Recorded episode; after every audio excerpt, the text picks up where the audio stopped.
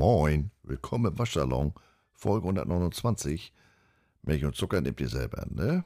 Denn wärmende Getränke, die haben hier in Hamburg momentan immer noch einen Lauf. Wenn Sonne, so wie heute gerade, ja, dann ist das alles schon sehr angenehm, aber vor allem in der Sonne hat sich noch nicht so grundsätzlich erwärmt, dass man das auch im Schatten aushält oder dass man jeden Abend die Reise nach Balkonien antreten möchte. Ja, äh, morgen ist ja auch erst der 1. Juni, da haben wir ja noch ein bisschen Zeit äh, bis zur warmen Jahreszeiten, ne? Aber ich bin ja nicht die Wetterfee, kommen wir jetzt mal zu dem Elefanten im Raum, dem Elefanten der letzten Tage. Raum übrigens, nicht Porzellanladen, ich will nichts kaputt machen. Ähm, warte mal, ja, so. Äh, namentlich meine ich die RTL-Pressekonferenz in Frankfurt letzten Freitag. Man hatte dort ähm, geladen, die Medien, die Fanclubs zur Vorstellung des NFL-Teams. Der ein oder andere Name war ja schon bekannt ähm, durch die Draft-Übertragung, äh, Stichwort Jan Stecker, oder durch die äh, allwissende Bild-Zeitung oder durch Versprecher in anderen Podcasts. Ob das nur wirklich Versprecher waren oder nicht, ich muss gestehen, das macht es für mich in der Außenwirkung nicht besser. Denn, ähm, ja gut, das mag jetzt auch an mir liegen. Ja, 25 Jahre in Werbung und Marketing gearbeitet, aber ich muss ja gestehen, ich bin mittlerweile auch lange, lange raus aus dem Tagesgeschäft und habe jetzt vielleicht die, die modernen Techniken nicht mehr so drauf. Und dementsprechend war ich insgesamt bei der, ich nenne es jetzt mal wohlwollend, Kampagne von RTL zum Thema NFL so ein bisschen verwundert. So ein, so ein, so ein Winnerwechsel, das ist ja wie ein Produktrelaunch. Also etwas, was es schon gab, jetzt aber doch ein bisschen anders sein soll. Also nicht einfach nur aus Ryder wird jetzt Twix, sonst ändert sich nichts. Die Information zu diesem Thema, die kam für meinen persönlichen Geschmack etwas sehr stark via Flurfunk, sprich über Umwege. Gezielte Informationen an ausgewählte Gruppen oder Personen, die sich dann aber nicht konkret äußern durften, oder? Infos, Andeutungen, besagte Versprecher äh, von schon bekannten mit Teammitgliedern in sozialen Medien, in deren Podcasts oder, oder, oder. Eine zentrale Kampagne, eine zentrale Infoquelle, also damit klassische Kampagne, die gab es meines Wissens nicht. Also nichts mit äh, We Call It a Klassiker. Ja, der Schritt, oder ja doch, der Schritt, die Fanclubs einzubinden, ja, sinnvoll. Aber warum die exklusiv und vor allen anderen? In meiner Wahrnehmung ist das so, als wenn ich die bestehenden Dauerkarteninhaber über die Stadionannehmlichkeiten in der nächsten Saison informiere. Sicherlich richtig und wichtig bei Laune halten, aber wenn man jetzt nicht gerade der THW Kiel in der Handball-Bundesliga ist und seine Hütte äh, vorwiegend über Dauerkarten ausverkauft, reicht das wohl nicht. Und ja, hat man die nicht sowieso schon? Weil Fanclub? Naja gut, die haben natürlich auch mehrere Möglichkeiten. Aber mir als Außenstehenden war mir jetzt, es war mir nicht so ganz klar, warum hat die NFL jetzt den Sender gewechselt? Nur des Geldes wegen? Ich war sogar, ja, regelrecht genervt von der Art dieses Informationsflusses. Und äh, auch von mir selbst, ehrlich gesagt, denn ich hatte mich doch unter anderem hier im Waschsalon aus dem Fenster gelehnt und behauptet, ja, nun lass RTL mal erstmal machen, die werden schon einen Plan haben. Das wird die NFL ja nicht ohne Grund an die vergeben haben. ja, den Eindruck hatte ich jetzt die letzten Wochen nicht mehr so unbedingt. Das, äh, ich hatte irgendwie 4th of July Feuerwerk erwartet. Ich kriegte jetzt ein Tischfeuerwerk. Äh, als wenn da der Sparfuchs äh, äh regiert. Also Podcaster, Vermarkter, zack, bum, bonjour, fertig ist der Lack. Ähm, und wie gesagt, die Infos, ja, mehr oder weniger zufällig.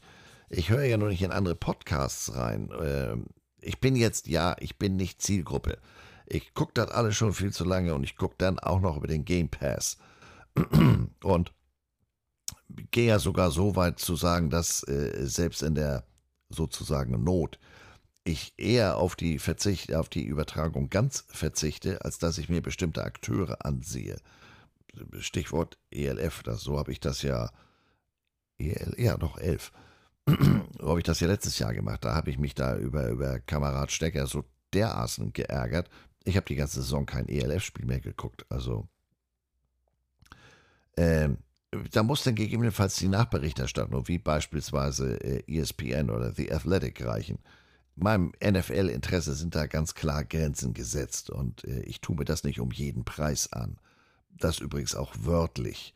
Stichwort äh, Game Pass und Preis in der kommenden Saison. The Zone hat sich da bisher meines Wissens komplett bedeckt gehalten, äh, wie das im Detail laufen wird. Es soll sich nicht preislich auswirken. Aber eine entsprechende offizielle Information habe ich bisher weder gefunden noch erhalten. Erhalten deshalb, weil auf meinem Game Pass automatische Verlängerung steht. Und ich kann das momentan, glaube ich, auch nicht abwählen. Würde ich gerne, denn ich bin ja die ersten Wochen gar nicht da. Und äh, unabhängig davon bin ich, wie gesagt, auch nicht bereit, jeden Preis zu zahlen. Im Zweifel müssen dann die ersten äh, äh Wochen in den USA reichen, äh, um mir Live-Bewegtbild der NFL anzugucken. Also es ist ja, wie es ist. So, zurück zur Pressekonferenz. Die wollte ich nicht sehen und die konnte ich auch gar nicht sehen. Ich war terminlich anderweitig unterwegs. Aber dankenswerterweise wurde mir darüber aus, ja, ich sag mal, der Anruf hat mich etwas überrascht. Ähm, eine objektiv qualifizierte Quelle, die mir sehr detailliert berichtete. Äh, ist ja immer gut, dass man, dass man da Fernsehmacher im Bekanntenkreis hat, die aufgrund ihrer Position hinter der Kamera deutlich weniger emotional äh, mit der ganzen Geschichte verbunden sind, äh, aber trotzdem die Szene vor und hinter der Kamera kennen, die Protagonisten kennen oder einige der äh, äh Akteure. Und insofern kriegte ich da im Prinzip ein Relive. Also das war wohl durchaus sehenswert wenn auch nicht immer alles äh, positiv. Der ein oder andere hätte wohl zum Beispiel einen Equipment Manager gebrauchen können, ist da wohl klamottentechnisch mit Luft nach oben aufgetreten. Aber ist ja vielleicht auch Absicht, ne? ist ja erst der Saison-Kickoff gewesen. Äh, für mich persönlich etwas überraschend, aber wenn ich ehrlich bin, nicht unerwartet. Äh, überraschend insofern, als dass die diversen Backchannel da vorab haben nichts entsprechend äh, verlauten lassen dass die beiden Chefromantiker dabei sind. Aber äh, wenn man Quote machen will, kommt man an denen wohl nicht vorbei. Nebenbei ergibt sich daraus für mich die Frage, äh, wer macht denn jetzt zukünftig bei RAN College Football? Wer nimmt da vor der Kamera Platz? Auch da bin ich jetzt nicht Zielgruppe, ESPN Player oder eben USA. Nochmal zum Personal. Da hat man unter anderem wohl bei RTL mal in der Vertragsabteilung äh, nachgefragt, wie man denn sowieso schon unter Vertrag hat und nun noch anderweitig nutzen könne. Da sind ja so zwei, drei äh, Gesichter dabei. Herausstechen tut Herr Buschmann. ja, der war jetzt schon vor Jahren einer der Gründe, warum ich bei Pontel viel Geld für Tapes und DVDs ausgegeben habe, beziehungsweise dann zum Game Pass gewechselt bin den brauche ich persönlich so gar nicht. Und äh, andererseits macht es diese Personalie äh, spannend, wie das mittel- und langfristig funktionieren wird. Denn im Vorfeld hat es wohl, äh, ich nenne es mal, befriedende äh, Gespräche gegeben. Die sind sicher untereinander nicht alle so ganz grün, namentlich Buschmann und der Commissioner. Mal sehen, wie lange das, äh, wie oder wie lange das funktioniert. Aber Personalpolitik oder generell diese Politik, das ist ja auch sowas, was mich total abturnt, weshalb ich so gar keine Lust auf TV-Arbeit hätte, wenn es denn Thema wäre. Ich meine, äh, mich fragt ja sowieso keiner, ist ja auch gut so. Insgesamt äh, ein interessantes, sehr breit aufgestelltes Team. Jede Menge Kompetenz und Fachwissen aus Theorie und Praxis. Wie und ob das dann auch am Mikro und vor der Kamera funktioniert, abwarten. Guter Spieler macht noch keinen Coach. Ein, ich sag mal, durchschnittlicher Spieler kann trotzdem ein sehr guter Coach werden. Ähm, eine wandelnde Football-Enzyklopädie muss trotzdem noch nicht die PS auf die Straße bringen können. Also man hat aufgrund der fachlichen Qualifikation ja noch nicht das Talent für TV-Arbeit. Und das ist für mich auch ich sag mal, das interessanteste Detail an der ganzen Aufstellung. Da ist ja jetzt ein Spagat sozusagen äh, erforderlich zwischen denjenigen, die, ich sag mal, den Fokus eher auf der Unterhaltung haben und denen, die aus der rein fachlichen Ecke kommen und dabei noch im Verhältnis wenig TV-Erfahrung verfügen. Welche Teams, welche Konstellationen äh, wird es ergeben? Wer macht Moderation, wer macht Analyse und äh, ist Experte? Ja, da kann man jetzt jede Menge spekulieren, halte ich aber für müßig. Auf dem Platz zählt äh, und dementsprechend muss sich das in der Praxis zeigen, wenn es denn ähm, Ende August, Anfang September losgeht. Bemerkenswert waren erwartungsgemäß die Nachwehen zu dieser Vorstellung in den sozialen Medien, insbesondere auf Twitter. Ich bin aber im Popcorn kaum hinterhergekommen. Da wurde beispielsweise bemängelt, dass die Bildzeitung sich nicht als solche zu erkennen gegeben hat und so Informationen an die Öffentlichkeit gedrungen sind, die nur im kleinen Kreis besprochen wurden. Ganz ehrlich, sowas kommt von sowas. Einmal mit Profis. Und das meine ich jetzt grundsätzlich, völlig unabhängig vom Medium. Für so eine Veranstaltung muss man sich akkreditieren. Man muss sich vorab anmelden, als Pressevertreter zu erkennen geben. Als Veranstalter weiß ich also, in der Theorie, wer da kommt. Theorie deshalb, ich kann es wissen, wenn ich das gezielt in der Anmeldung abfrage. Sprich, ich kann mich jetzt nicht nur als, was weiß ich, langballiger Morgenbote anmelden, sondern ich muss mich langballiger Morgenbote, Andreas Heddergott anmelden. Denn äh, ich weiß ja nicht, wer kommt denn da? Wenn da jetzt, also langballiger Morgenbote passt insofern nicht, aber wenn da jetzt beispielsweise Bild, die Welt, äh, Frankfurter Allgemeine Zeitung, wer kommt denn da? Kommt da jemand aus der Sportredaktion? Kommt da jemand aus dem Feuilleton? Oder, oder, oder? Kommt da jemand aus der Frankfurter Redaktion bei überregionalen Zeitungen? Weiß ich doch nicht. Und vor allem, ähm, wenn ich mit den Fanclubs, mit dem Team Leute vor Ort habe, die jetzt nicht tagtäglich mit der Presse zu tun haben, dann müssen die doch wissen, mit wem sie sprechen. Also möchte ich ja grundsätzlich. Ähm, ich unterhalte mich ja, stell dir vor, ich sitze da am Tisch und fange an zu klönen und auf einmal stellt sich raus, der kommt aus Kansas. Also äh, da bestelle ich ja gleich was Hochprozentiges und dann überlege ich mir, wie der Abend weitergeht. Ähm, also das kann ich als Veranstalter vorher äh, abfragen und, und äh, sicherstellen, dass ich weiß, pass mal auf, das ist der und das ist der. Und ich rede jetzt hier nicht in der Theorie. Been there, done that. Das habe ich für Kunden gemacht, das habe ich im Football rauf, äh, rauf und runter gemacht. Das habe ich sogar schon äh, für einen Verteidigungsminister gemacht. Also für den in Oliv und Flecktarn, nicht für Reggie White. Denn ich will das doch schon diese Kontakte für die Leute, die da gewesen sind, das will ich doch schon für die eigene Pressearbeit wissen, für Follow-ups, für zukünftige Kooperation, für eine gezielte Ansprache. Also geht aber noch weiter.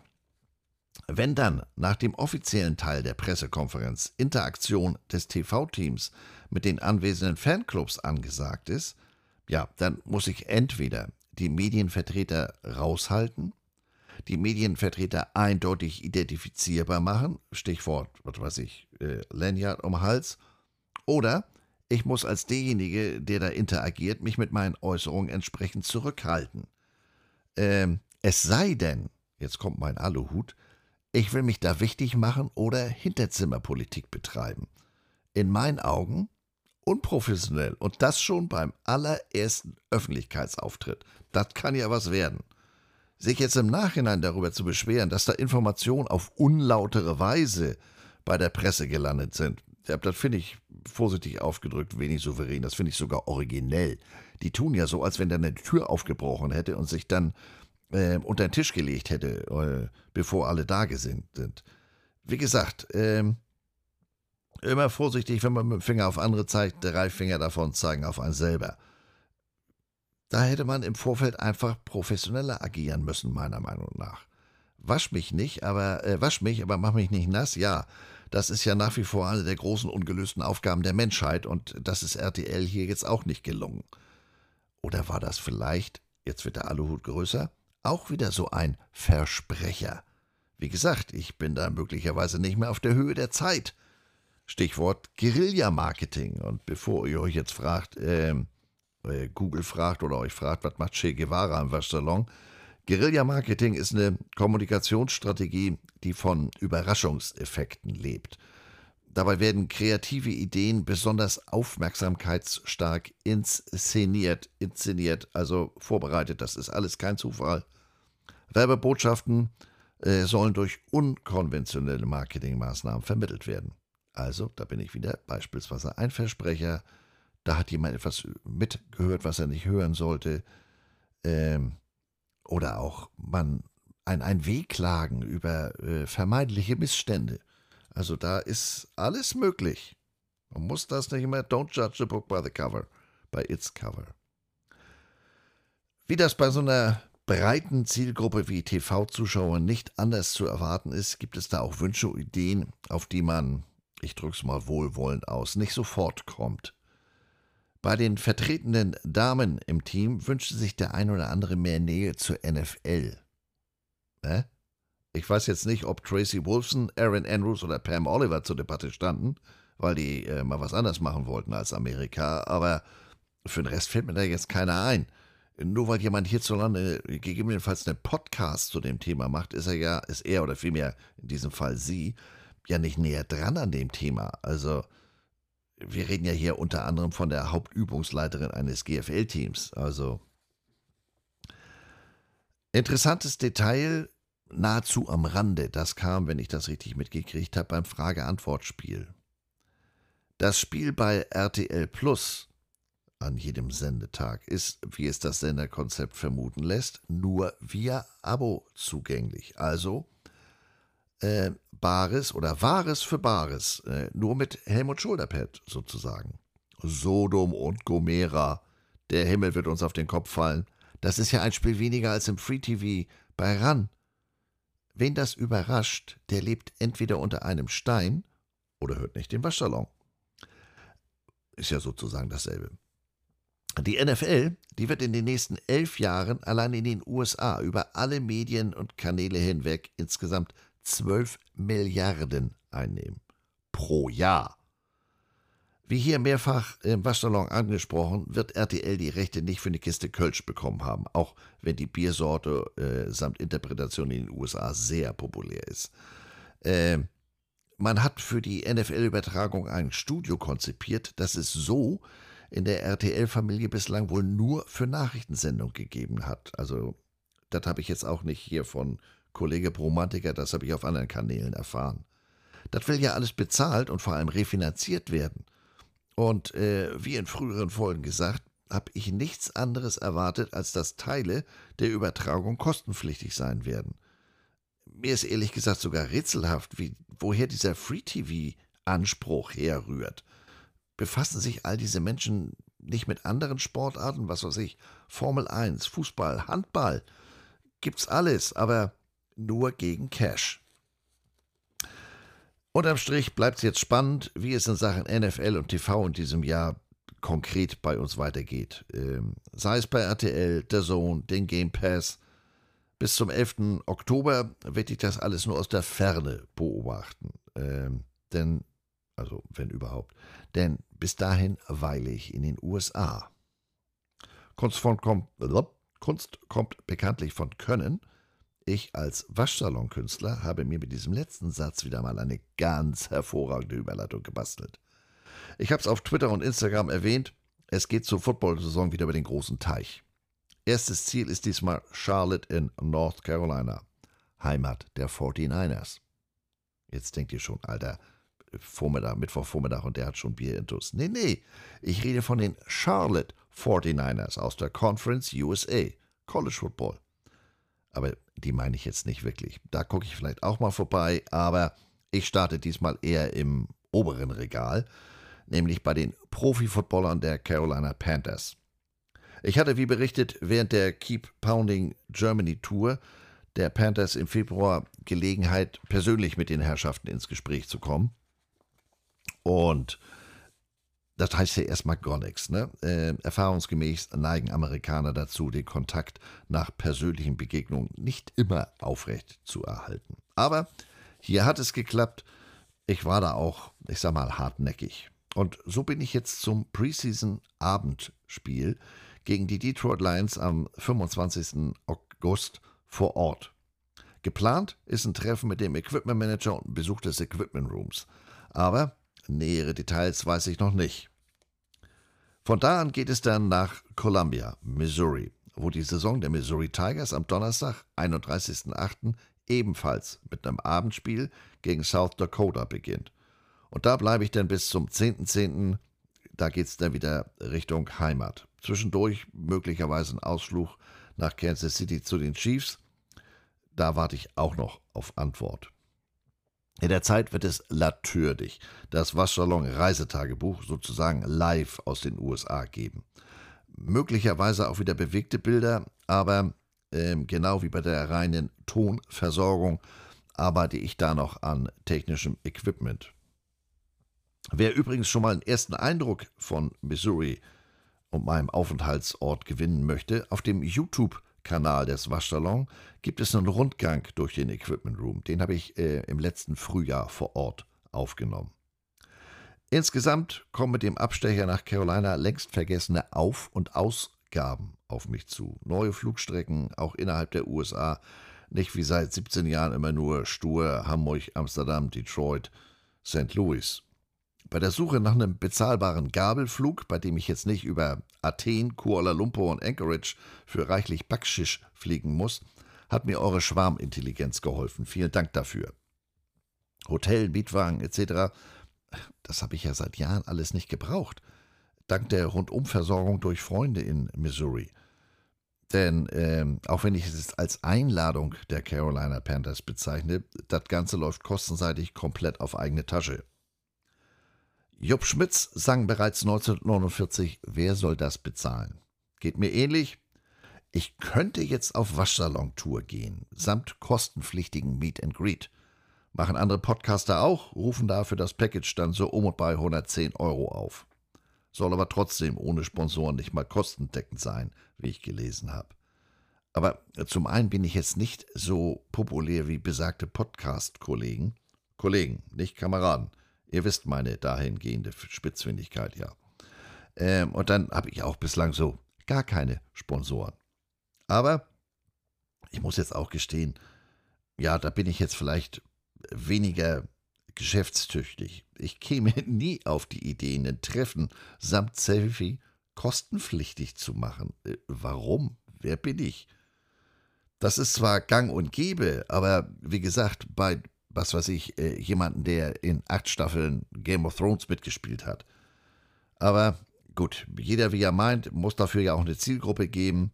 Und äh, die Kollegen sind da auch noch im deutlich unteren Preissegment für so ein Meet and Greet unterwegs. Aber wie gesagt, fällt aus wegen ist nicht, jedenfalls für mich. Ich würde jetzt auch nicht auf die Idee kommen, äh, etwas, was Spotify mir hier immer wieder verkaufen will, Teile des Podcasts hinter einer Paywall zu platzieren. Also das ist für mich äh, die sicherste Art und Weise, die Abrufzahlen in den Keller fahren, zu fahren. Also so interessant bin ich ja wirklich nicht. Ich werde stattdessen mal mit Bordmitteln äh, versuchen, was zu machen. Ich werde einen Garage-Sale über meine Jogwasher-Accounts bei Instagram und Twitter starten. Ich habe da ja die ein oder andere Klamotte äh, über sozusagen. Und noch eine ganz schräge Idee, die habe ich mir äh, bei jemand anders abgeguckt ich habe einen Jogwasher PayPal-Account eingerichtet. Also unter der bekannten Adresse jogwasher.outlook.de so eine Art Crowdfunding. Aber jetzt keine Sorge, äh, alles kann, nichts muss. Ich gehe euch so oder so nicht verloren. Zeitlich muss ich da äh, jetzt mal, ich sag mal, den Fokus vielleicht etwas verschieben. Sprich, äh, was kann ich hier an, an, an Geld in der Zeit, bevor es losgeht, zusammensammeln. Ich setze mich hier in Hamburg auf die Mönckebergstraße und singe zum Beispiel, damit die Leute mir Geld geben, damit ich aufhöre zu singen. Wer mich mal singen gehört hat, weiß, wovon ich spreche. Also jetzt meinetwegen die Specials mit Carsten, die werde ich jetzt in der Frequenz äh, bis zum Abflug Ende August wohl etwas runterfahren müssen. Äh, mein Tag hat ja nur auch nur 24 Stunden. So ein Special soll ja auch ein Special sein. Also das muss dann meiner Meinung nach nicht äh, wöchentlich laufen. Aber schauen wir mal. Stichwort 24 Stunden. Äh, eine weitere Einnahmequelle habe ich äh, mit Beginn 1. Juni aufgetan. Ich arbeite wieder ganz klein, ganz schmal für meine alte Firma Future Sports, aber jetzt nicht äh, Präsenz im Laden oder als Roadshow mit individuellem Fitting und so weiter, sondern äh, vom heimischen Schreibtisch aus. Carsten hatte das neulich in der Pille schon mal angesprochen. Ich kümmere mich um Flag Football. Das ist ja momentan sehr angesagt. Ähm, aber da hat mich jetzt auch schon der oder die andere angeschrieben. Ich kümmere mich wirklich nur um Equipment. Flags, Bälle, Pylone, Bekleidung. Organisation, Coach the Coach oder gar selbst als Coach, das ist alles nicht meine Baustelle, genau wie im Kontakt Football. Ich werde möglicherweise mal bei dem einen oder anderen Flag-Event auflaufen. Also, was weiß ich, am 11. Juli soll da im Vorfeld des Spiels Hamburg Sea Devils gegen Rheinfire hier im Volksparkstadion äh, etwas stattfinden. Aber bei dem ELF-Spiel selber werde ich nicht sein. Aus äh, bekannten persönlichen Gründen, sage ich mal sieht der Commissioner von mir keinen Cent. In der Vergangenheit hatte der ein oder andere äh, aus der Organisation da aus unterschiedlichen Gründen mich mit einer Freikarte ausgestattet. Wie ihr eben gehört habt, ich bin ja durchaus käuflich. Ansonsten findet das ELF Live-Geschehen ohne mich statt. Äh, können beide Seiten, glaube ich, gut mitleben. Jetzt, wo mein äh, Freund, der Mensch gewordene Quarterback-Sneak, nicht mehr äh, für die ELF am Mikro sitzt, gucke ich mir das dann vielleicht im Fernsehen an. Schauen wir mal. So, aber jetzt äh, weiter. Genug gesabbelt und vor allem genug gebettelt. Wollen wir mal sachlich werden, ne? Aber ich bleibe trotzdem beim Thema Geld. Äh, es geht um das Wettgeschäft rund um die NFL oder Sportwetten in den USA. Ich habe mich schon mal grundsätzlich mit dem Thema befasst. Es ist ungefähr 100 Folgen her. Wir sind bei Folge 129. In Folge 32, Oktober 2021, habe ich mich mit der äh, Geschichte und Entwicklung der Sportwetten in den USA beschäftigt. Deshalb ist Wetten das auch heute erneut der Titel einer Folge. Die gleichnamige ZDF-Sendung war ja früher das sprichwörtliche Fernsehlagerfeuer, also Sendungen, bei denen sich die gesamte Familie gemeinsam vor der Glotze einfand. Ali gegen Fraser, Fußball-WM, Mondlandung und dann eben Wetten das. Ähm, mit Frank Elsner, später mit Thomas Gottschalk, das war so eine Geschichte. Und Sportwetten, die entwickeln sich auch so zu so einer Art Lagerfeuererlebnis. Da will auch jeder dabei sein, gefühlt. Ich will euch jetzt nicht mit dem 1 zu 1 Neuaufguss der alten Folge langweilen. Äh, es hat sich seitdem auch schon wieder einiges getan, was für mich Anlass zu der heutigen Folge ist. Wer aber mehr über die Geschichte der Sportwetten in den USA wissen möchte, die alten Folgen sind alle noch abrufbar. Die sitzen da sozusagen ganz alleine im Archiv und die freuen sich über jeden Abruf. Den Schnelldurchlauf ähm, gibt es aber trotzdem alleine schon zum besseren Verständnis. Ihr wisst ja, Kontext ist so wichtig. Sportwetten waren in den USA lange, lange Zeit geradezu geächtet. Erst 1949 legalisierte der Bundesstaat Nevada als erster Staat in den USA Sportwetten. Aus einem ganz einfachen Grund. Die wollten den Tourismus in den Bundesstaat fördern. Und dazu hatte man unwissentlich bereits 1905 eine Grundlage geschaffen. Die Stadt Las Vegas. Mit dem Bau des Hoover Staudamm äh, zwischen 1931 und 1935 und der Legalisierung des Glücksspiels und nebenbei gesagt der Prostitution ähm, im Staat Nevada wurde der erste Grundstein für das schnelle Wachstum der Stadt gelegt. Das war 1931. 1951 trug die Rückkehr der Sportwetten derlei Früchte, dass die Regierung der USA gesagt hat, warte mal, daran möchten wir mitverdienen. 10% Steuer auf alle Sportwetten. Ja, das wiederum wirkte sich nicht positiv auf die Wettgeschäfte aus, weshalb man im Jahr 1971, 20 Jahre später, eine Senkung der Steuer auf 2% erließ. Das hauchte den Sportwetten in Las Vegas wieder neues Leben ein, aber verhalf auch der organisierten Kriminalität zu weiterem Wachstum. Mit dem sogenannten Federal Wire Act von 1961 wollte man eben dieser Geschichte einen Riegel vorschieben. Das Gesetz machte es illegal, Wetten zu platzieren oder Informationen dazu über die Bundesstaatsgrenzen hinweg auszutauschen. Der Kongress verabschiedete außerdem eine Handvoll anderer Gesetze in Bezug auf Glücksspiele, die den zwischenstaatlichen Wettbetrieb aus dem Geschäft oder eben in den Untergrund drängten. Der Kongress tat aber alles, um mit Gesetzen und Verordnungen den Sportwetten Einhalt zu gebieten. Aber die Situation lief aus dem Ruder. Die Wähler des Bundesstaates New Jersey, die verabschiedeten 1976 ein Referendum, das Casinos im Staat zuließ, sie jedoch auf Atlantic City als Ort beschränken. Und 1978 wurde das erste East Coast Casino in Atlantic City eröffnet. Die Kommission zur Überprüfung der nationalen Glücksspielpolitik kam zu dem Schluss, zwei Drittel des Landes spielen Glücksspiele, 80 Prozent äh, stimmen der ganzen Geschichte auch zu. Die Kommission musste geradezu verzweifelt feststellen, dass ja, Glücksspiele, die sind mehr oder weniger unvermeidlich und die Durchsetzung von Gesetzen dagegen, ja, die war laut deren Worten sogar unmöglich. Auf den durch die Digitalisierung ermöglichten sogenannten Offshore-Market, also Wetten übers Internet im Ausland, darauf hatte man noch weniger Einfluss. Warte mal, ich muss mal hier einen Schluck trinken. Kollege Frosch ist wieder da. Ähm, Offshore-Market kein Einfluss. Außerdem ein Problem, die bestehende Steuerpolitik des Bundes, äh, die war das größte Einzelhindernis für die staatliche Regulierung. Denn ähnlich wie beim Rauchen wurde zwar vor den Gefahren gewarnt, aber aufgrund der nicht unerheblichen Steuereinnahmen waren die Bemühungen zur Beschränkung eher zurückhaltend. Vor der Einführung legalisierter Wetten forderte die Kommission deshalb eine umfassende Debatte, damit sich die Wähler eine fundierte Meinung über legalisierte Sportwilden betten können, bilden könnten.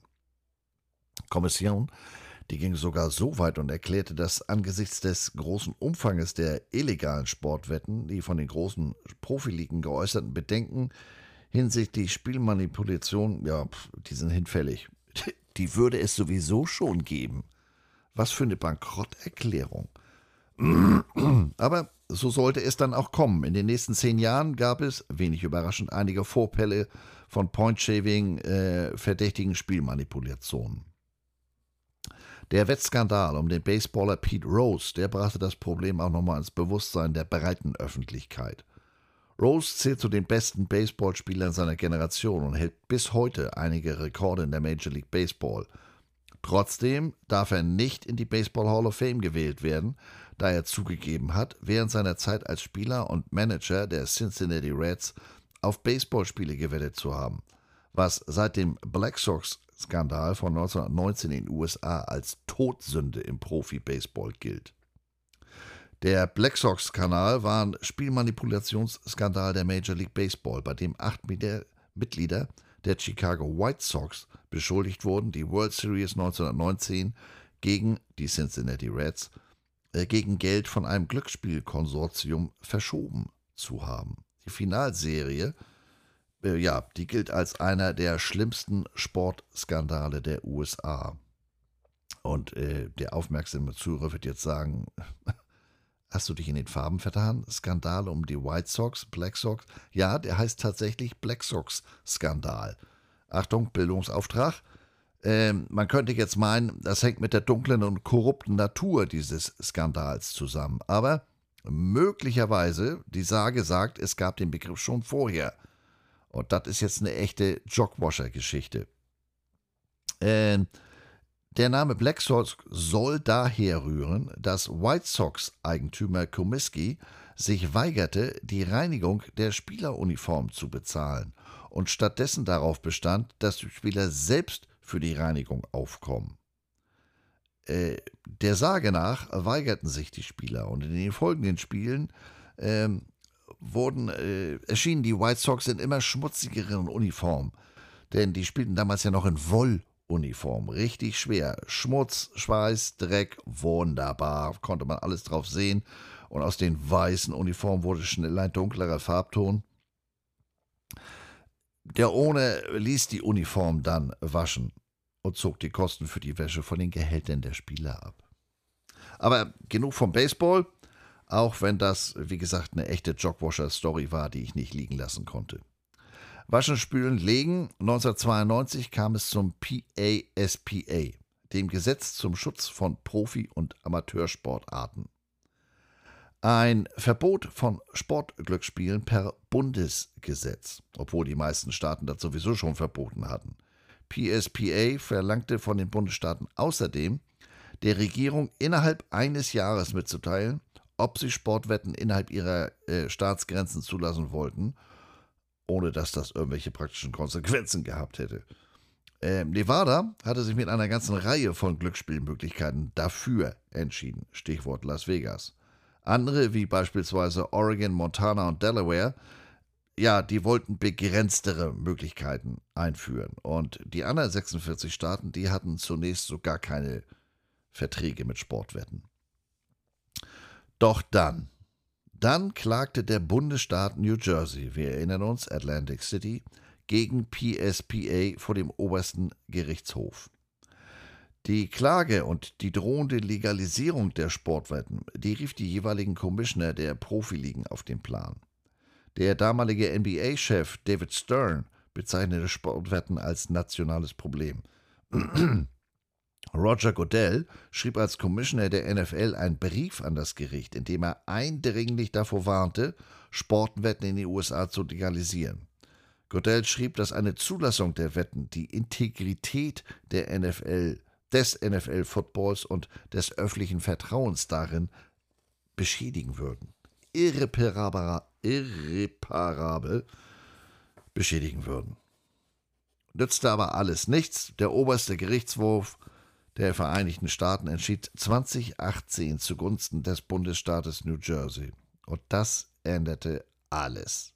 Das Urteil hob PSPA auf und ebnete den Weg für die jeweils einzelnen Bundesstaaten selbst zu entscheiden, ob und wie Sportwetten legalisiert werden sollten.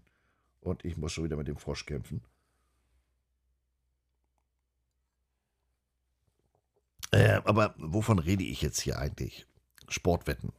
Für Wetten auf sportliche Aktivitäten muss man in der Regel mit einer Einzelperson oder einem Unternehmen zusammenarbeiten, das Wetten annimmt. Unter Sportwetten versteht man eine Art von Glücksspiel, bei dem es darum geht, den Ausgang von sportlichen Wettkämpfen vorherzusagen und dementsprechend darauf zu wetten. Der Begriff Sportwetten kann sportliche Wettkämpfe wie Basketball, Baseball, American Football, Autorennen, Pferderennen umfassen. Und obwohl es technisch gesehen jetzt kein Sport im herkömmlichen Sinne ist, bieten einige dieser Online-Sportwetten-Websites auch die Möglichkeit, auf nicht sportliche Ereignisse zu wetten, wie beispielsweise Ergebnisse politischer Wahlen oder Unterhaltungsevents. Wer gewinnt den Oscar? Gibt verschiedene Arten von Sportwetten, von denen die gängigsten Spread-Wetten, Prop-Wetten, Summenwetten und Moneyline-Wetten sind. Spread-Wetten sind darauf, sind Wetten darauf, dass eine Mannschaft entweder gewinnt oder bei einer Niederlage eine bestimmte Anzahl von Punkten erreicht.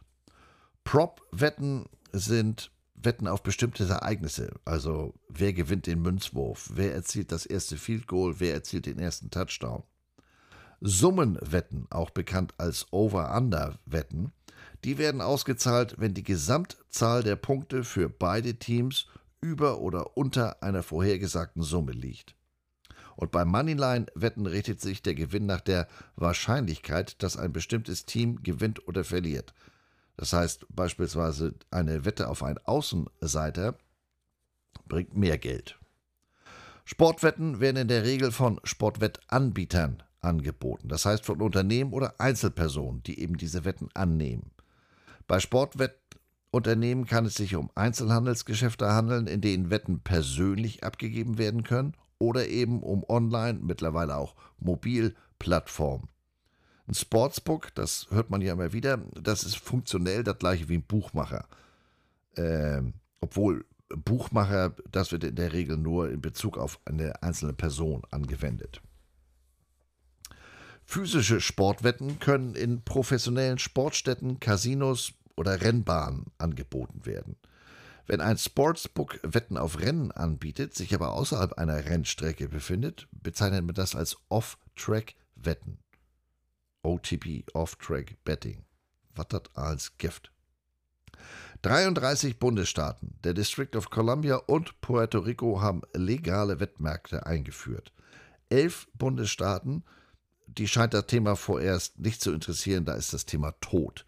Aber wir kennen das, man soll nie, nie sagen, äh, was interessiert mich mein Geschwätz von gestern. Auch nach der Legalisierung von Sportwetten können Einschränkungen von Bundesstaat zu Bundesstaat variieren. Das war ja auch die Idee hinter dem Gerichtsurteil. Also kann unterschiedlich geregelt sein, welcher Anbieter darf hier bei uns überhaupt in den Markt. Ähm, ich möchte den Markt begrenzen. Ich nehme nur eine bestimmte Anzahl oder ich nehme nur bestimmte Anbieter äh, und lasse die bei uns zu. Oder es sind nur bestimmte Wettarten zugelassen. Oder es gibt, ganz wichtig, ein Mindestalter. Gemäß der American Gaming Association betrugen die Einnahmen aus kommerziellen Sportwetten im Jahr 2022 7,5 Milliarden Dollar. Sattes Plus von 72,7 Prozent gegenüber dem bisherigen Rekordwert von 4,3 Milliarden im Jahr 2021. Die NFL, äh, die hat selbst drei offizielle Sportwettpartner: Caesars, DraftKings und FanDuel. Und denen ist es erlaubt, äh, Sportwetten in den Ligastadien zu betreiben. Point Spreads und Quoten, ja, das war früher tabu. Das wird jetzt in äh, allen möglichen Shows vor dem Spiel und generell in der Medienberichterstattung äh, eingebaut. Werbung für Sportwetten läuft häufig während der NFL-Spiele. Das ganze Wettangebot, das wächst rasant. Und äh, sozusagen bei jedem Spiel steht Geld auf dem Spiel. Schönes Wortspiel. Das Glücksspiel hat sich vom verbotenen Thema in der NFL zu einem wichtigen Bestandteil der Gegenwart und auch wohl der Zukunft der Liga entwickelt. In die Zeiten, in denen Lobbyarbeit gegen eine weit verbreitete Legalisierung von Sportwetten betrieben wurde, in denen Sendepartner daran gehindert wurden, Point Spreads auch nur zu diskutieren und denen äh, Zeiten, in denen Spielern es sogar verboten wurde, an einer Fantasy-Football-Veranstaltung teilzunehmen, weil das in einem Casino stattfindet. All das gehört der Vergangenheit an. Mit einem Team, das in Las Vegas spielt, das nur einen kurzen Spaziergang von den Casinos auf dem Strip entfernt liegt, mit Sponsorenverträgen mit Wettanbietern, äh, die Millionen für Werbung während der Spiele zahlen und Teams, die äh, Sportwetteinrichtungen neben oder sogar in ihren Stadien anbieten, ist die Beziehung zwischen der reichsten Sportliga Amerikas und dem Glücksspiel stärker denn je. Die NFL hat sich, äh, die geht mit der Zeit, die hat sich mit der wachsenden Bedeutung von Sportwetten schnell arrangiert und weiterentwickelt. Sportwetten gewinnen immer mehr an Bedeutung und werden auch in Zukunft, äh, nehme ich mal an, ein Wachstumsmotor sein. Ich würde mal sagen, das Ganze steht eher noch am Anfang. Ist ja jetzt erst seit fünf Jahren erlaubt. Bellybet, Betfred, BetMGM, BetRivers, Caesars, DraftKings, FanDuel, FoxBet, Fubo Sportsbook, Hard Rock Sportsbook, PointsBet, Unibet, WinBet.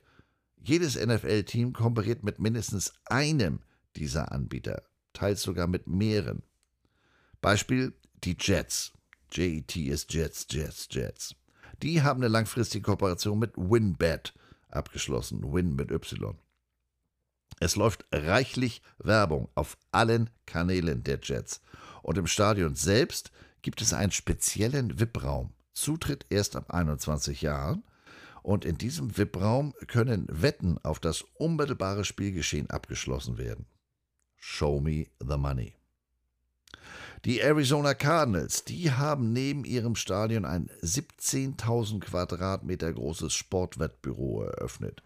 Jede Menge Bildschirm, Speis und Trank. Äh, die Washington Commanders, die haben im Januar ein Wettbüro in ihrem Stadion eröffnet. Die sind das erste Sportwettengeschäft in einem NFL-Stadion. Mehrere andere Teams verfügen über Wettbüros, in denen die Fans per Telefon Wetten abschließen können ich sag mal, wird wohl nicht so lange dauern, äh, dass man dann Live-Wetten aus dem Stadionsitz per Handy während des Spiels abgeben kann. Äh, wie hatte Onkel Roger noch vor wenigen Jahren geschrieben? Wetten würden die Integrität des NFL-Footballs und des öffentlichen Vertrauens in den Sport irreparal schädigen? Tja, ich sag mal, der Commissioner ist jetzt ein Goldfisch. Goldfische haben ein extremes Kurzzeitgedächtnis. Also zumindest laut Coach Lasso. Erwähnte ich, dass Super Bowl 58 am Ende der kommenden Saison in Las Vegas stattfindet? Sachen gibt's. Wir sind mit dem Wachstum und den Strukturen, die wir an den meisten Orten sehen, zufrieden, sagt David Highhill, Vizepräsident und General Manager für Sportwetten bei der NFL. Es sei schwer, etwas als reibungslos zu bezeichnen, wenn die Struktur vom Bundesstaat zu Bundesstaat unterschiedlich sei. Aber insgesamt sei die NFL mit den Partnerschaften zufrieden. Ich sag mal, kein Wunder bei den Einnahmen. Katsching. Highhill sagte außerdem, die Liga konzentriert sich auch auf verantwortungsvolles Spielen und gab dem äh, National Council on Problem Gambling einen finanziellen Zuschuss, ähm, um sich so nach außen hin auch auf diesen Bereich zu konzentrieren. Die NFL hat, äh, wie gesagt, selbst Verträge mit DraftKings, FanDuel und Caesars Entertainment.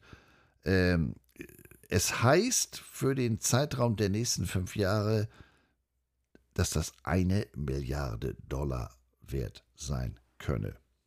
Und diese Unternehmen haben die Werbeausgaben in die Höhe getrieben. Laut einer Studie haben Glücksspielunternehmen in der Saison 2021 129 Millionen Dollar äh, für Werbung während der NFL-Spiele ausgegeben. Untersuchungen zeigen, dass die Einnahmen aus legalisierten Sportwetten in den Vereinigten Staaten von weniger als 500 Millionen Dollar im Jahr 2019, also dem ersten Jahr nach Aufhebung des PSPA, auf mehr als 3 Milliarden Dollar im Jahr 2021 gestiegen sind. Verdammt kurze Zeit für so eine Steigerung. Mögliche Gefahren und Erfahrungen, die man in anderen Ländern auf diesem Erdball äh, in Verbindung mit Sportwetten gemacht hat, ja, die werden von der American Sports, nein, von der American Gaming Association eher klein geredet.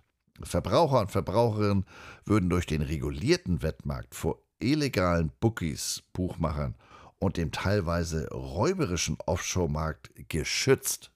Aha. Ähm, es würde so ein Schutz der Integrität und Unbestechlichkeit des Sports sichergestellt sein. Ähm, da werden Sachen vermengt in meinen Augen. Ja, Glücksspiel bietet natürlich auch eine große Quelle für Steuereinnahmen. Was dabei verschwiegen wird, das sind die niedrigen Einstiegshürden, vor allem dank der heutigen Technik und den damit verbundenen Gefahren. Das sieht ja teilweise aus wie ein Telespiel. Äh, man kann, Stichwort Handy, sozusagen von überall wetten, von wegen stilles Örtchen und so. In Europa, da ist man dahingehend äh, vereinzelt schon dabei, den Anker zu werfen. Aufgrund der ja nicht mehr zu leugnenden Gefahren und vor allem Folgen von Spielsucht sind in Spanien und Italien Trikotwerbung durch Wettanbieter schon wieder verboten. Die englische Premier League, die hat sich jetzt gerade im April darauf geeinigt, nicht mehr auf der Brust der Trikots für Sportwetten zu werben. Aber man könne immer noch meinetwegen auf dem Ärmel oder auf Werbebanden am Spielfeldrand äh, Flächen für Sportanbieter äh, bleiben. Die Maßnahme gilt auch erst ab 2026. Bis dahin gibt es eine Übergangsphase. Also geht in die Richtung, aber so ganz konsequent sind die auch noch nicht unterwegs. Derzeit haben acht Clubs der Premier League Sportwettenanbieter auf der Trikotbrust. Von den Spitzenclubs, also das habe ich jetzt recherchiert, ob das stimmt, äh, Fußball, ne? Äh, da ist wohl keiner dabei, aber durchaus äh, große Namen wie Newcastle United, West Ham United oder Everton. Auslöser äh, in, den, in Großbritannien war eine Studie, nach der in Großbritannien Hunderttausende unter Wettsucht leiden, geradezu wörtlich Haus und Hof verspielen. Besonders erschreckend dabei, mehr als 60.000 der Wettsüchtigen sind Jugendliche unter 16 Jahren. Jetzt, äh, wo man die entsprechende Käfigtür geöffnet hat, ja, kriegst du nicht wieder zu, ist kein Zurück oder nur schwer möglich. Das stumpfe Verbieten von Sportwetten, das lässt sich nicht mehr umsetzen. Dafür haben inzwischen zu viele Menschen zu viel Gefallen daran gefunden. Und äh, das Risiko, durch so ein Verbot dem organisierten Verbrechen den Markt zu überlassen, das ist in Augen der Gesetzgeber einfach zu groß. Stattdessen hofft man darauf, dass sich der Markt selbst reguliert, dass nach einer Phase des großen Wachstums eine Art Gewöhnungseffekt mit dem damit verbundener oder mit damit verbundener Stagnation. Und dann soll das Ganze hoffentlich äh, zurückgehen. Ja, ich habe eben Zahlen genannt. Ich würde mal sagen, manche glauben auch an den Weihnachtsmann. NFL, wie sieht das da aus? Die Glücksspielrichtlinien der NFL verbieten allen NFL-Mitgliedern jegliche Form von Glücksspiel in den Einrichtungen der Clubs oder der Liga, einschließlich der Trainingseinrichtungen. Also zwischen zwei Sätzen äh, äh, Pumpen kannst du da nicht wetten. Aber grundsätzlich ist es den Spielern nicht untersagt, in anderen Sportarten als Football zu wetten. Darüber hinaus erlaubt der im März 2020 angenommene Tarifvertrag, also das Collective Bargain Agreement, CBA, die Einrichtung von Sportwett, ein, die Einrichtung von Sportwetten, habe ich das richtig formuliert? Das Eröffnen von Sportwetteinrichtungen, also Wettbüros, ähm, in und neben NFL-Stadien, was zwangsläufig ein weiteres Problem darstellt. Äh, wie gesagt, äh, State Farm Stadium, Arizona, Washington Commanders mit einem Wettbüro im FedEx Field. Äh, die sind vor Ort, aber die NFL-Mitarbeiter dürfen diese Einrichtung weder betreten noch nutzen. Wie die NFL hat sich auch die Haltung der anderen großen Sportligen zum Thema Glücksspiel im Laufe der Zeit weiterentwickelt oder geändert. Man ist dazu übergegangen, die Regeln für die Beteiligung von Spielern an Sportwetten zu lockern, auch wenn diese nicht auf Spiele in ihrer Liga wetten dürfen. Die NBA-Richtlinien zum Thema Glücksspiel, auch, die gelten auch für die äh, Women's NBA, für die NBA G-League, die NBA 2K League, äh, die Basketball Africa League und alle anderen mit der, NF, nee, mit der NBA verbundenen Liga. Also die verbieten Angestellten und Mitarbeitern von Teams, einschließlich Spielern, alle Formen von Wetten auf Spiele oder Veranstaltungen in den genannten Ligen. Glücksspiele in Casinos sind aber erlaubt. Ebenso wie Wetten auf Sportarten, die nicht zur NBA oder ihren angeschlossenen Ligen, Ligen gehören. Also, äh, aber auch hier wieder die Einschränkung nur an Orten, an, an extra genannten Orten. Die jüngste, ähm, das jüngste CBA, Collective Bargain Agreement der NBA, erlaubt es den Spielern auch, für Wett- und Cannabisunternehmen zu werben und oder in sie zu, investi zu investieren. Und sie dürfen mit Sportwettunternehmen Verträge über die Unterstützung von Nicht-Glücksspielen abschließen. In der Major League Baseball erlaubt eine Bestimmung des jüngsten CBA den Spielern auch mit Sportwettunternehmen Geld zu verdienen, obwohl sie bei Baseballspielen nicht wetten dürfen. In der NHL sind Wetten auf NHL-Spiele ebenfalls verboten, aber nach Angaben der Spielergewerkschaft dürfen die Spieler auf alle Sportarten außerhalb des Eishockeys wetten.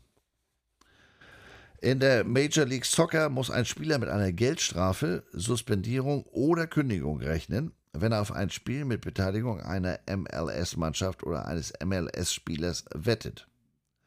Auch der Versuch ist nicht zugelassen. Das beinhaltet auch Spiele der Nationalmannschaft und jeder Art von Fantasy-Spielen. Die National Women's Soccer League, die verbietet allen, die mit einem Team oder der Liga verbunden sind, einschließlich Spielerinnen, das Wetten mit Geld oder Wertgegenständen. Nochmal bitte. Wertgegenstände? Jeder, der gegen die Glücksspielregeln der National Women's Soccer League verstößt, kann dauerhaft von allen Aktivitäten der Liga ausgeschlossen werden. Wertgegenstände. Das lässt ja schon mal tief blicken, von wegen Gefahren. Und in der NFL-Praxis, da hat man ja jüngst gesehen, äh, sieben NFL-Spieler, mindestens ein Assistant Coach und eine ungenannte Zahl von Teamangestellten haben in den letzten fünf Jahren gegen die Glücksspielrichtlinien der NFL verstoßen. Der ehemalige Receiver der Detroit Lions, Quintus Cephas, oder Cephas, der ehemalige Lions Safety CJ Moore und der ehemalige Defensive End der Washington Commanders, Shaka Tony, die wurden im April für mindestens ein Jahr gesperrt, weil sie angeblich auf NFL-Spiele gewettet haben. Die gleiche Strafe wurde 2022 gegen Jacksonville Jaguars Receiver Calvin Ridley verhängt, als er bei den Atlanta Falcons spiele und 2019 gegen den ehemaligen Defensive Back der Arizona Cardinals, Josh Shaw. Ebenfalls im April wurden die Lions Receiver Stanley Berryhill und James Williams für sechs Spiele gesperrt, weil sie angeblich gewettet haben oder Wetten abgeschlossen haben, wenn auch nicht auf NFL-Spiele. Aber sie haben sich, als sie diese Wetten platziert haben, in Teameinrichtungen aufgehalten. Und im Dezember wurde der Receiver-Coach der New York Jets, Miles Austin, von der Liga suspendiert, weil er nach Angaben seiner Rechtsvertretung auf Spiele und Profisportarten außerhalb der NFL gewettet hätte. Die Suspendierung jetzt vom April, die zeigen, dass die NFL verschiedene Möglichkeiten hat, Verstöße gegen die Glücksspielrechtlinien aufzudecken. Die nutzen dazu Dritte in der Zusammenarbeit mit der Liga für zum Beispiel die Geolokalisierung wo hat der gesessen, als er die Wette platziert hat? Ähm, darüber hinaus entwickeln Unternehmen, darunter der NFL-Partner US Integrity, Plattformen, die darauf abzielen, Wetten zu verfolgen, die von verbotenen Personen, also Spieler oder Trainer, platziert wurden. Die Ligen oder Teams würden den Plattformen eine Liste der verbotenen Wettenden zur Verfügung stellen, die dann an die Sportwettanbieter weitergegeben würde. Versucht dann einer dieser, ich nenne es mal, verbotenen Wettenden zu wetten, wird er von der Technologie erkannt. Big Brother is watching you. Diese Aktionen werfen aber jetzt Fragen für mich auf. Warum? Wie sind die Spieler darauf gekommen, dass sie mit der Aktion durchkommen? Äh, und andersrum, wie hat man davon erfahren? wird das jetzt als äh, eine Geschichte der Dummheit der Spieler oder als Geschichte der Heuchelei der NFL in die Geschichte eingehen? Ich sag mal, wie wär's denn mit beiden? Die Handlungen von Cephas, Moore und Tony, ja, die sind nicht zu entschuldigen. Die haben offenbar versucht, mich mit Wetten auf NFL-Spiele zusätzliches Taschengeld zu verdienen. Und Barry Hill und Williams, die hätten es auch besser wissen müssen als andere während der Arbeit, äh, nein, als während der Arbeit Wetten auf andere Sportarten zu platzieren. Ähm, denn das ist ja, wie gesagt, ausdrücklich in der Glücksspielpolitik der NFL verboten. Und jedes Jahr im Mai zeigt die Abteilung für Spielerentwicklung eines jeden Teams ein entsprechendes Video, in dem die Regeln für und gegen Sportwetten erläutert werden. Die Spieler werden bei ihrer Rückkehr ins Trainingslager auch nochmal an die Richtlinien erinnert. Und diese Erinnerungen werden auch während der gesamten regulären Saison immer mal wieder verteilt. Für die NFL, ja, für die ist das in Ordnung, Milliarden von Dollar durch Partnerschaften mit legalen Sportwettanbietern zu verdienen. Ähm, die American Gambling Association hat prognostiziert, dass legale Glücksspiele die jährlichen Einnahmen der NFL um 2,3 Milliarden pro Jahr erhöhen würden. Das Geld können die ja gar nicht liegen lassen, also da kommt der ein oder andere ja nicht in Schlaf.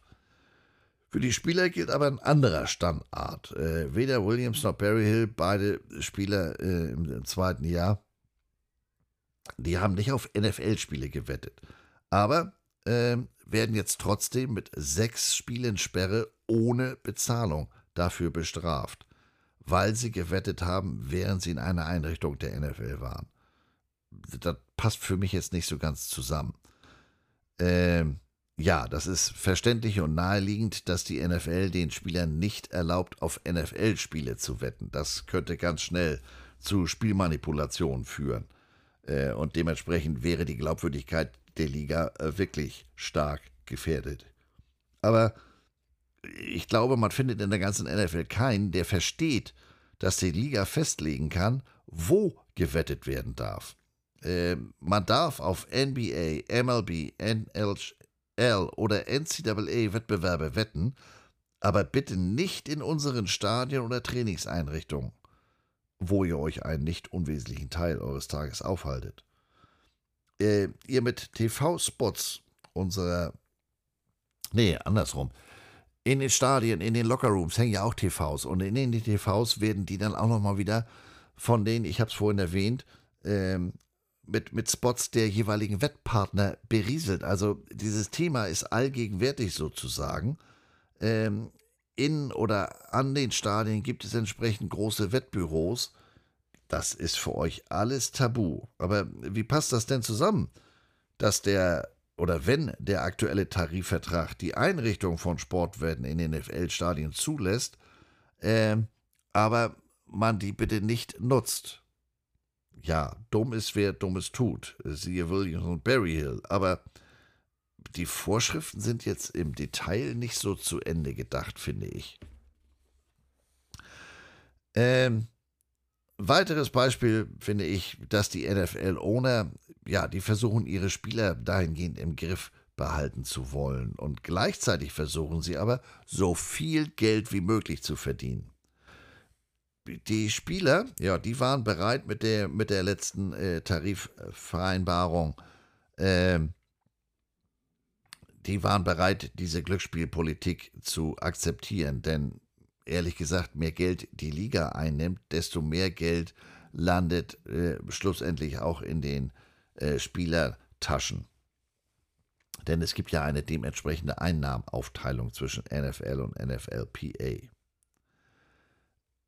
die NFL-Offiziellen, die Besitzer, die haben sich jetzt was vorgemacht, würde ich sagen. Wenn die glauben, sie können auf der einen Seite mit Sportwettanbietern zusammenarbeiten, ihre Stadien mit Schildern, mit, mit Werbespots in den Fernsehen, äh, in den TV-Geräten vollpflastern, äh, die Medien, wie gesagt, mit, mit, mit Werbeinhalten dahingehend überschwemmen und dass ihre Spieler jetzt so charakterfest sind, äh, dass sie davon jetzt nicht, ähm, ich sag mal, in Versuchung geführt werden. Das ist doch eine sehr ideale oder idealisierte Vorstellung, finde ich.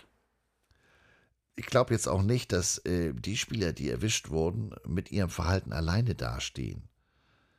Das sind vielleicht jetzt die einzigen in der Liga, äh, die nichts aus der äh, 20er, 2022er Calvin Ridley-Sperre für eine ganze Saison gelernt haben, weil äh, da auf NFL-Spiele gesetzt wurde. Aber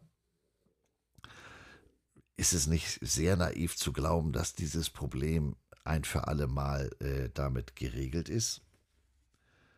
Was kann getan werden? Vielleicht, oder die Liga sollte wohl mal die Regel überarbeiten, damit es äh, den Spielern möglich ist, auch auf dem Gelände des Teams auf andere Sportarten zu wetten. Ein Spieler, der in der Mannschaftskantine sitzt und seine Tipps für das NBA-Spiel des Abends abgibt, der hat deshalb ja keinen Einfluss auf ein NFL-Spiel. Also die einen werfen auf Körbe, die anderen äh, tragen ein Ei äh, über, über den Platz mit vielen Strichen. Ja, erhöhte Wachsamkeit, stärkere Botschaften, die das Glücksspiel bei NFL-Spielern verurteilen, ja, das muss vielleicht zu den zukünftigen Schwerpunkten der Liga bei ihren Spielern gehören. Aber alles kann man dahingehend nicht verhindern. Und wie gesagt, das ist ja ein zweischneidiges Schwert. Auf einer Seite nehmen die jede Menge Geld damit ein, auf der anderen Seite sagen sie, du, du, du, das solltest du aber nicht machen. Ja, was denn nun? Sportwetten sind ja nun mal da. Und die NFL hat sich entschieden, mit legalen Anbietern ins Bett zu gehen. Und dafür auch noch, äh, ich sag mal, richtig viel Geld zu kassieren die ertappten Spieler, die waren nicht die ersten und werden womöglich auch nicht die letzten sein, die gegen diese Regeln verstoßen haben. Auch das ist Preis des Geschäftes. Und das waren möglicherweise zwar für heute die letzten Worte zu dem Thema, aber ich habe so den dummen Eindruck, äh, ich werde da zukünftig hier im Waschsalon auch nochmal wieder drauf zu sprechen kommen. Stichwort wieder darauf sprechen zu kommen. Auch nächste Woche geht's äh, wieder weiter im Waschsalon. Es gibt hier keine Sommerpause. Doch, im Ende Juni gibt es eine Woche Sommerpause. Da bin ich weg. Äh, nächste Woche wird es sozusagen regelgerecht. Ich beschäftige mich mit den Referees. Was verdienen die? Was für einen Bildungshintergrund haben die? Ähm, wie wird man Referee? Dank und Gruß an Susanne für die entsprechende Eingebung. Und nächste Woche gibt es auch wieder einen Waschsalon Pille Crossover mit den aus Missouri zwangsumgesiedelten Vögeln. Ihr wisst, was ich meine. Bis dahin, moin moin. Wo ist hier der Knopf? Da, jetzt aber. Tschüss.